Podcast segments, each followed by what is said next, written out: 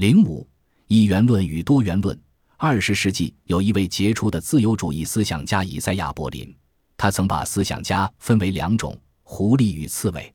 刺猬之道一以贯之，是为一元论；而狐狸则圆滑狡诈，可谓多元论。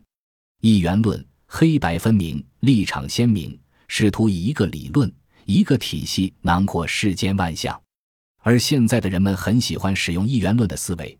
因为这很容易迎合人们理智和情绪上的需要，但一元论的思维却在人类历史上带来了无数浩劫，比如德国纳粹对种族的不宽容。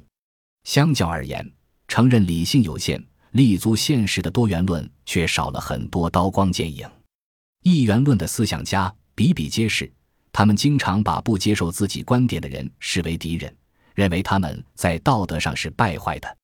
相反，多元论虽然有自己的立场，却能看到对立的立场也有相对合理性，不会随意对人进行人身攻击。